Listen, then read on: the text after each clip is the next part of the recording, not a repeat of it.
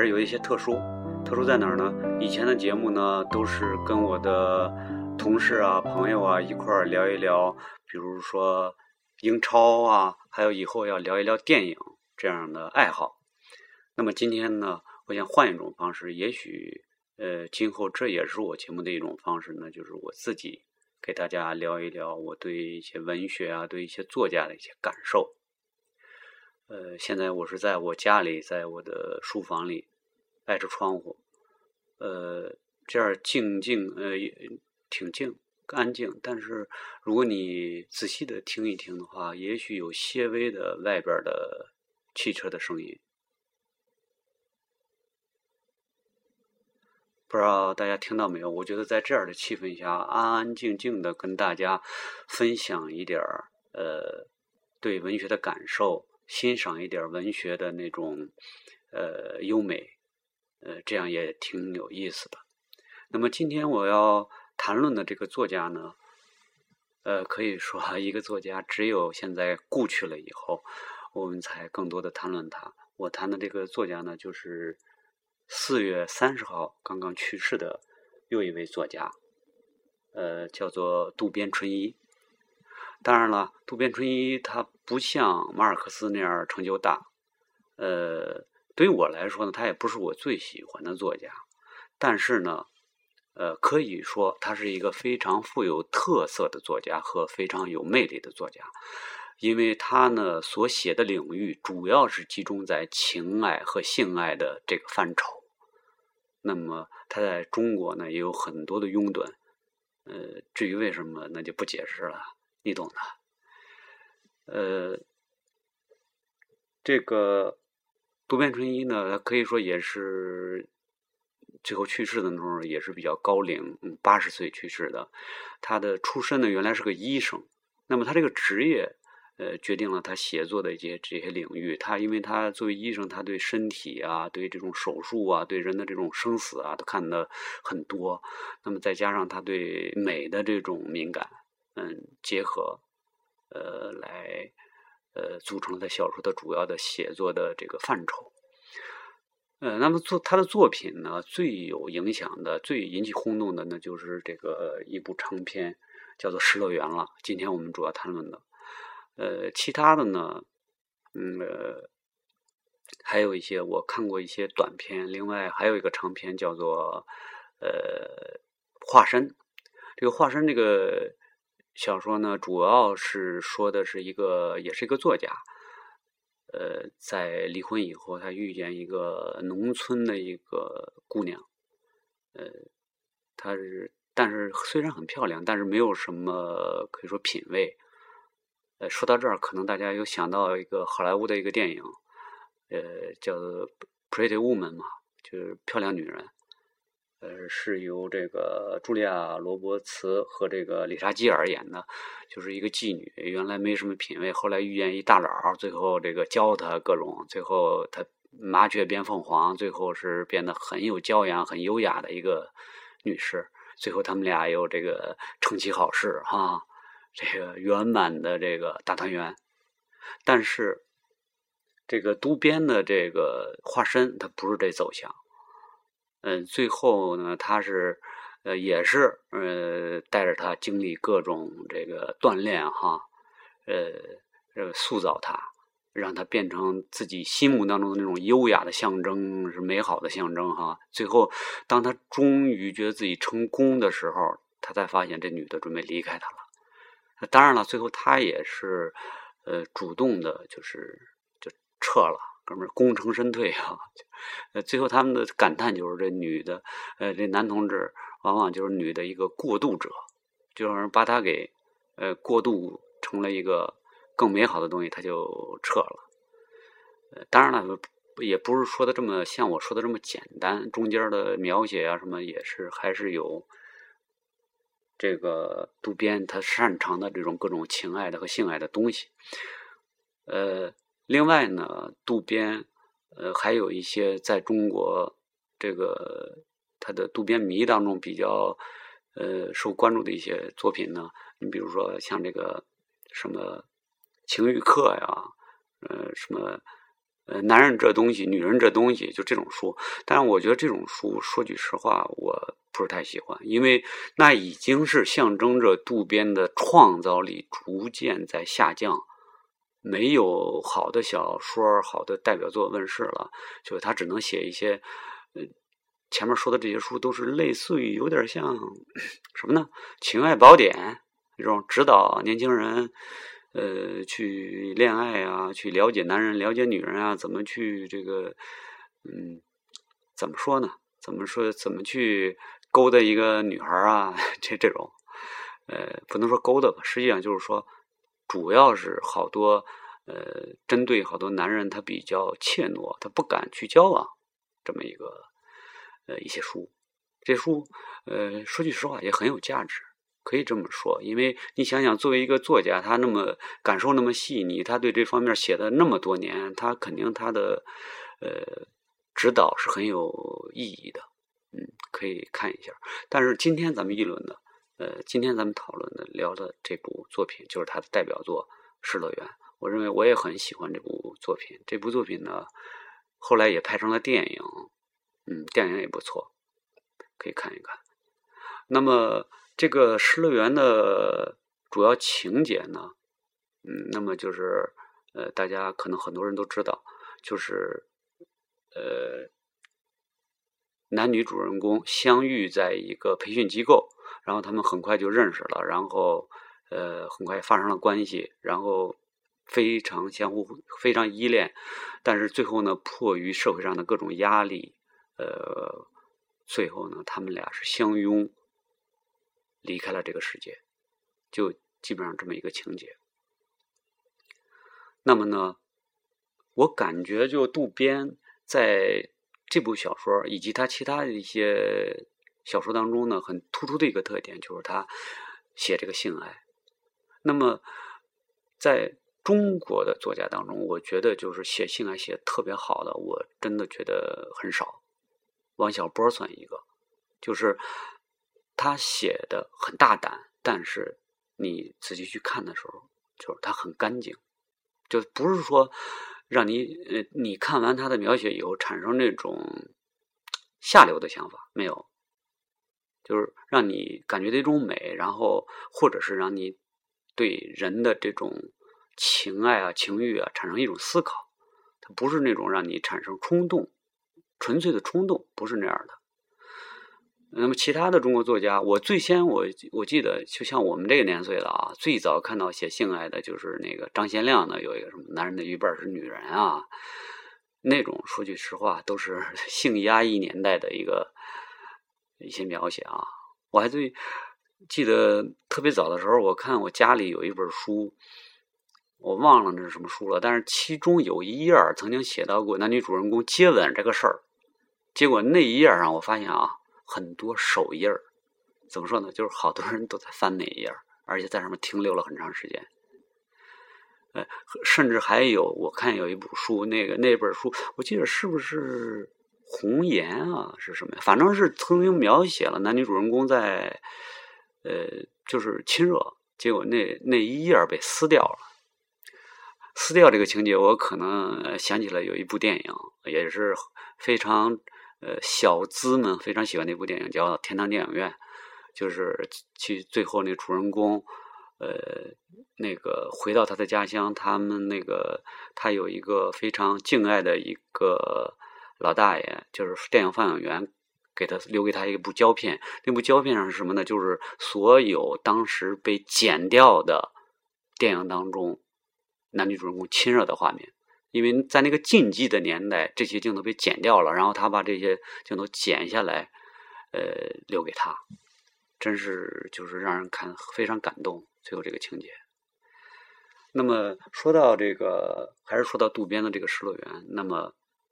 呃，我想像他这样，就是虽然就是非常专注的在写这个情爱和性爱的作家，呃，反正我看在中国作家中非常少见，也写的呃现在挺火的一个，说是呃，冯唐写了一叫什么《不二》。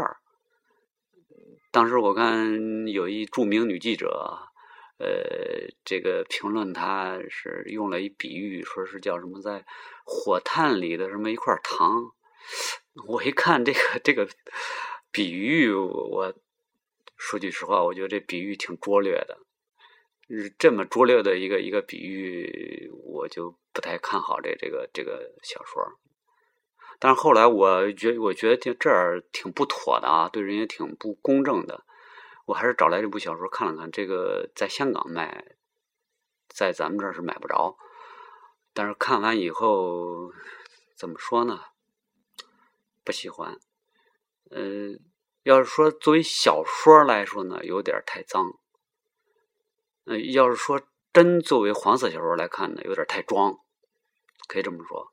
那么，虽然渡边写了这么多的，可以说如果要像拍电影一样，他大量的都是床戏，写了各种各样的性方面的一些这个样式，但是我不觉得它脏，因为它是用一些东西，它它是可以说怎么说呢？它是抽离了欲望的一种一种描写。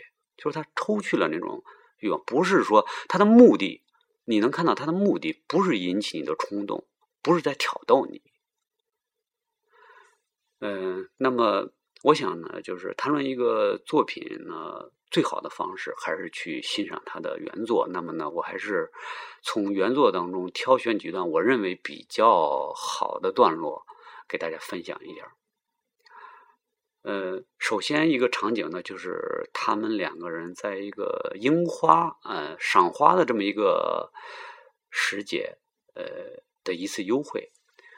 嗯，比如说他谈到樱花的时候，呃，他是这样写的：春暖四月，花开烂漫的樱花确实是花之王者，它的华丽加上飘落式的干脆，更是招惹人心，油然。而生惜花之情。呃，这句话我特别喜欢那个飘落时的干脆，那个干脆，我觉得这个形容词用的非常的准确和生动。你想想，一个花在落下时的那个姿态，非常干脆。这个词有有点让我呃，另外一个就是这个文艺青年非常喜欢的一个呃诗人叫席慕容，他有一首。呃，一棵未开花的树，那那首呃诗歌里边有两句，是呃，我是想变成一种树啊，就是呃，阳光下慎重的开满了花，朵朵都是我前生的盼望。呃，这里边这个慎重，你想一一朵花，它会慎重吗？它就这是明显的是一种拟人的写法，但是非常的准确和生动。呃，我我说这个樱花呢，就是因为樱花，呃，在日本呢，它是一种就像一种怎么说呢，就是一种美好的消失的特别快的一种美好。因为樱花往往的它寿命，短暂的就顶多不到一个礼拜就会凋谢。那么他在这里把这个场景放在樱花这个场景来描写他们的这个情爱。呃，可以说是作为生命急速消逝的这么一个象征，可以说推动了这个情节。另外呢，就是他们在这次幽会当中呢，谈到了一次，就是一个日本上历史上非常著名的一个案件。呃，这个案件的情节在他们这个小说推动这个小说情节的这个逻辑当中发挥了很大的作用。什么情？就是如果大家喜欢电影的话，是不是看过一个日本的电影叫《感官世界》，非常有名的一个电影，说的就是这个故事。呃，什么故事呢？就是呃，它的主人公叫石田，呃，还有女孩叫阿布定。嗯，发生的当时一个震动日本的一个案件。呃，是什么呢？就是这个女孩爱上了男主人公，爱上了石田。呃，然后觉得呢又离不开他，又不想呢让他别人分享他，所以呢最后就勒死了这个男主人公。而且最可怕的是，这有点血腥的，就是他割下了男人的阳物，带在他身上。最后当然他被捕了。呃，然后呢，他呃，因为这个他们在幽会当中就在读这个故事，什么故事呢？就是因为这个男主人公，呃，这个咱们这个这个小说的男主人公，他是一个出版社的嘛，他呢就有机会搞到一些内部资料，呃，所以呢，他们在读这个。当年这个案件的一些审讯的笔录，嗯，那么这个女主人公阿布定在谈到她为什么要杀死这个男主人公的时候，这是他的笔录，是这样的。而且他解释为什么他要切掉男人的那个东西给拿走，呃，他说，因为那是我最最喜欢、最宝贵的东西。如果就那么搁着的话，给他清洁尸体的时候，他老婆肯定会碰到。一是我不想让任何人碰到他，再就是因为我必须把石田的尸体留在旅馆旅馆里逃走。只要我带着他的东西，就感觉像石田在我身边一样，我就不会寂寞了。说到为什么要在石田的腿上还有被单上写上“定吉二人”的字样？那是因为我想告诉别人，我杀了石田，他就完全属于我了，所以才从我和石田的名字里各取一字，写上“定吉二人”。那个“定”阿不定，那“吉”可能是石田的那其他的这名字姓啊。这个石田，哎呦，真是有点有点变态啊！我想这个，但是这个情节可以说，呃，在这个小说的。推动这个小说往下走，推动最后他们离开人世、自杀这个情节当中起到了一个很重要的推动作用。下面呢，就是这个有一段描写在樱花和呃情爱相联系的一段描写。九牧，哎，不好意思啊，就是呃前面忘了，就是这个。小说的主人公就是《失乐园》的主人公，一个叫男方叫九木，呃，女孩呢，女方呢是叫林子，呃，凛凛冽的凛。九木偏头望去，满开的樱花枝头有花瓣飘落，一片落在眼前的池面，另一片则乘着微微夜风飘到窗边。樱花在夜里也飘落呢。林子的话点醒了九牧。的确，两人洗露天温泉时，单于床上时，还有在阅读阿布定的笔录时，樱花都在不断的飘落着。照这个样子看，我们睡着以后，樱花还会继续飘落。那就守着吧。九牧了解了林子的心情，但他现在已经有些累了。是激情的缘故，还是读了阿布定供词后的亢奋，又或者还是两者混杂的倦怠？总之，在这夜深人静的幽暗中，只有樱花悄然无声的飘落。九牧轻按林子的肩：“休息吗？”再回到烧前两人的被褥里，虽有些害臊，但现在。他只想安静的躺下睡觉。林子还站在窗边，开一点窗子。的确，夜的凉气吹进来是舒服些。九牧闭着眼睛，点了点头。林子关灯后钻进被窝里。九牧依恋那柔软的肌肤，伸手触摸。林子轻轻按着他的手，悠悠地说。女人那样真可怜。九牧一时不明白，但马上就知道他是在说阿布定。要是我才不会那么做。不论有多爱，把人杀掉不就没有意义了吗？九牧有同感。虽说杀掉他可以独占，但他往后一生究竟幸福与否很难说。阿布定出狱后，再回到浅草的餐馆做事，很多人慕名前往。不管他喜乎喜不喜欢，都要暴露在这些人好奇的视线里，简直像受刑。即使赎了罪，杀人犯还是杀人犯。活下去虽然难堪，再怎么说还是活下来的好。却如林子所说，被肢解了的男人真的很可悲。无论是死是活，哪方面都算不上是好结果，是吗？林子顿了一下，只留一个人活下来才会这样的。只留一个人，对，最好两个人一起死，这样才是永远在一起，不会寂寞。九木觉得有些喘不过气，轻轻翻过身去。听刚才林子说最好一起死，令他感到有些困惑。其实林子并没有说要死，只是说结果像阿布定事件那样的情形，还不如干脆一起死比较好。九木改变想法，又翻过身，把脸靠在仰卧的林子胸前。男子被阿布定勒死时也是这个姿势。九木以同样姿势触碰那柔软的肌肤后，心境逐渐平和。过了一会儿，突然起意询问她的乳房。越过缓缓起伏的乳丘，九木把乳头整个含进唇中。用舌头轻轻滚动着。九木现在什么都不想，就如同刚出生的幼子与母亲之间的之间的结合一样。这一对男女也用乳和舌头连接起永恒不变的未来。在夜的静寂中，半梦半醒的，突然感到唇边沾到了什么东西，像是薄膜般的东西。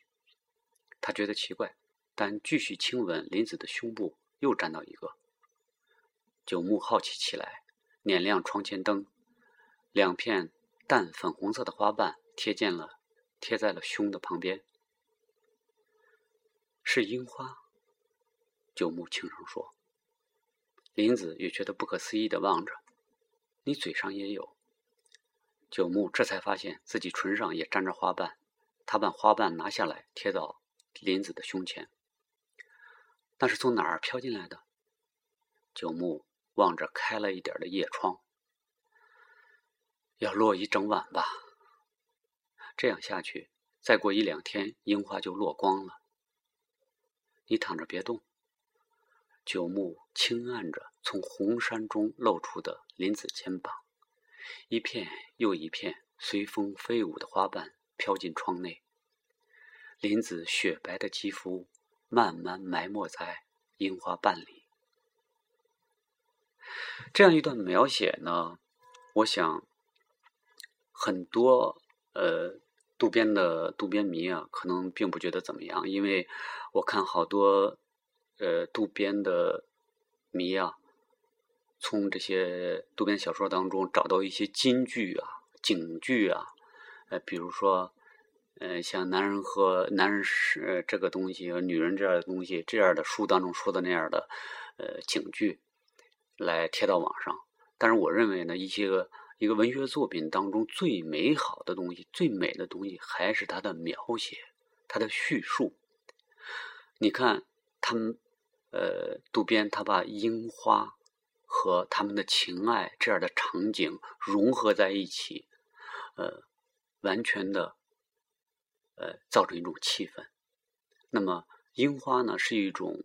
随时可能消失，很快的就要消失的一种美，可以说转瞬即逝的一种美，呃，和他们的情爱的最后达到的高峰融合到一起，那么这样呢，就营造出一种气氛，不知不觉的让你们最后能够相信他们在这种美好当中离开这个人世，所以这种气氛是非常重要的。接下来呢？就是谈到了最后的这一个场景，那么这当然还需要一些别的情节的推动。那么他们两个人呢，在他们两个人的相爱当中呢，呢，呃，确实也感受到了很多的压力。一个是呢，女方，女方林子的这个丈夫呢，他也是个知识分子，呃，当然了，知道了林子和这个男主人公的交往。呃，甚至知道了他们开房，那么他也是很气愤的。他呢，为了惩罚林子，就是说林子提出了结婚，他坚决不同意，他就要这样来折磨你，就折磨你一辈子，我也不同意跟你离婚。那么，从这个男主人公的角度来说呢，他原来是在一个出版社嘛，呃，也是有一个很好的职位，收入也不错。但是呢，后来呢，呃，他接到了他的单位接到了一个匿名信。那这个匿名信呢，他们两人推测可能是应该是林子的丈夫写的，就是呃控告这个男的，呃，你们这儿这个男的，那么去霸占了别人的女人，而且霸着。不放手，不让他回家，这么一个一个信，就是说你们这个单位怎么能允许这么一个道德败坏的人在你在这工作啊？然后呢，呃，他们单位的领导呢，表面上说，呃，不是太在乎这个信，但是呢，实际上悄悄的把他要下放到一个呃，他没有任何工作经验的一个部门去，这样呢，他非常失望，最后呢，他干脆就辞职了。但是辞职呢，呃，肯定也是给他带来了很多这样的困惑。为什么呢？就是这样就没收入了。呃，然后虽然林子说他是有一定收入，可不用太纠结，但是，呃，确实这样让他们感到了很多的这种困惑，生的困惑，生的呃这种压迫和压力。那么这个情节走到这儿呢，就是呃，林子呢。通过去打听，去见了他太太，呃，虽然没有说话，就是去看了一下他太太，看他太太是什么样。这个情节是从这儿开始的，来往下走。而下走呢，这个情节是非常重要，就是说他们怎么决定，是什么理念造成了他们决定要相约自杀，离开这个人世。嗯，想起来呢，这个人类追求生命。他是这个冲动是很强烈的，对吧？你要把他杀死，他你就是出杀死他是很难的。嗯，他要追求活着，对吧？一个人要遏制生命，要杀死生命，要否定掉这个生命，那得需要多大的这个决心啊？他究竟为什么呀？如果你不描写这个心理的这个转折，那是没有说服力的，对吧？读者也是不会买账的。那么这一段。就是描写了这个，写到了这个理念。那么情节是从这儿开始的。我去见过你太太了，有什么事吗？没有，只是一直想见见她。去看心爱男人的太太，那是怎样的一种心理？作为第三者，他当然会好奇，但直接去见还是够大胆的。九木也对林子的先生感兴趣，但却没有主动的去看他的勇气。我只是远远的看一眼而已。太太现在正在银座的陶器店帮忙，看到他并不难。很好的一个人，听林子这么说，九木不知怎么回答才好。我好像明白你为什么喜欢他，他到现在还是很苗条，做事也利落。太太外出工作后是变得年轻了些，但毕竟是五十多岁的女人了，和林子几乎差了一轮。说年轻也很有限。连这么好的人也会离婚，当然，弄成这样都是我不好。可是看到他以后，我莫名其妙的害怕起来。害怕什么？岁月啊，经过十年二十年，人的心情都会改变。你结婚的时候也应该是很爱太太，想和她建立一个幸福家庭的，现在却变了。为什么这时候还要说这些呢？九木不解。林子望着窗帘遮住的窗户的方向，早晚有一天，你也会对我腻了。绝对不会，会，就算你对我不腻，或许我也会对你腻了。九木感觉好像突然匕首刺喉一般。的确，男人的心会变，女人的心情也会变。此刻，两人打从心底相恋。相互发誓说永远不变的爱，未必不会因为岁月的侵蚀而破灭。你当初见到你太太时，也是这样爱她吧？不，虽然比不上他现在对林子的感觉，但也确实曾在上帝面前誓言相爱。我也一样，那时候哪想到会变成这样？林子好像也想起了决定结婚时的情形。九牧什么也没说，挽住他的手臂。林子摸着九牧左手无名指上的戒指说：“我看你总有一天也会对我腻了。”没那回事，我这么爱你，怎么会腻呢？其实你不腻，我也老了，一天一天的变成老太婆。林子虽然说九牧的太太很好，但是在他身上或许仍感觉到老态。说你永远不变，绝对不变。九牧想起林子在清景泽时也要他说过同样的话。林子突然扑进九牧怀里，抱我，抱得紧紧的。他整个人扑过来，九牧坐不稳，歪倒在沙发上。林子把头顶在他胸前。我好怕，好怕。他紧紧抱着呓语般低声呼喊着的林子，又听见他在自己怀中低语：“我们一定是现在最幸福，现在就在最高点。今后不论在一起多久，都只有往下走。”没那回事。嘴上虽然予以否认，但九牧心里。也涌涌起，此刻或许真是两人处于幸福顶峰的想法。我能相信的只有现在。林子看过九牧的太太后，知道爱是捉摸不定、善变的东西，从而产生出他们的爱此时正处巅峰，随时会崩溃而逝的危机感。是纠缠在一起的各种不安情绪搅动了情欲吧？还是本就蠢动在两人之间的情欲受到了这种刺激而燃烧起来。回过神来时，两人已早已紧紧相拥在床上。永远爱我，绝对不变心。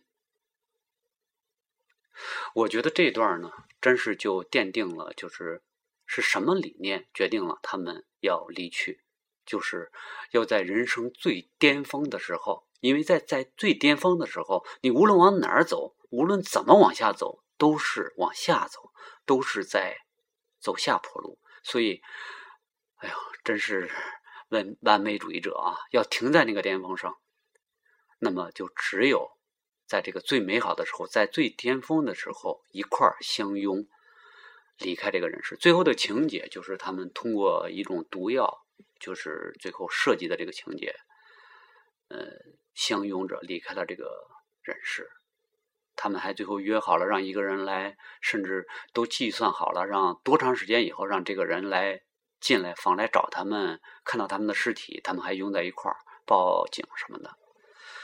嗯，说起来这个小说，可以说我不能说喜欢，因为多少太。不健康了，太消极了，对于人生。但是我不得不承认，他描写的呃很美，呃也也比较合理，呃比较美。也不得不承认，他们是很勇敢的。呃，你可以说他们是完美主义者，他们对人生太消极了，最后采取这么一种方式，我们不能接受。但是我认为他们很勇敢，他们敢于去。按照他们心目当中的那种美好去行动，呃，我们不不要效仿他们去死，是吧？去消极的否定人生。但是我们在做其他一些决定的时候，可以去呃学习他们，去勇敢的做出这个自己心中的这个决定，对吧？那么看还是不看？呃，这部作品看还是不看？渡边，你们来决定。那么今天我们就。聊到这儿，下次再见，再见。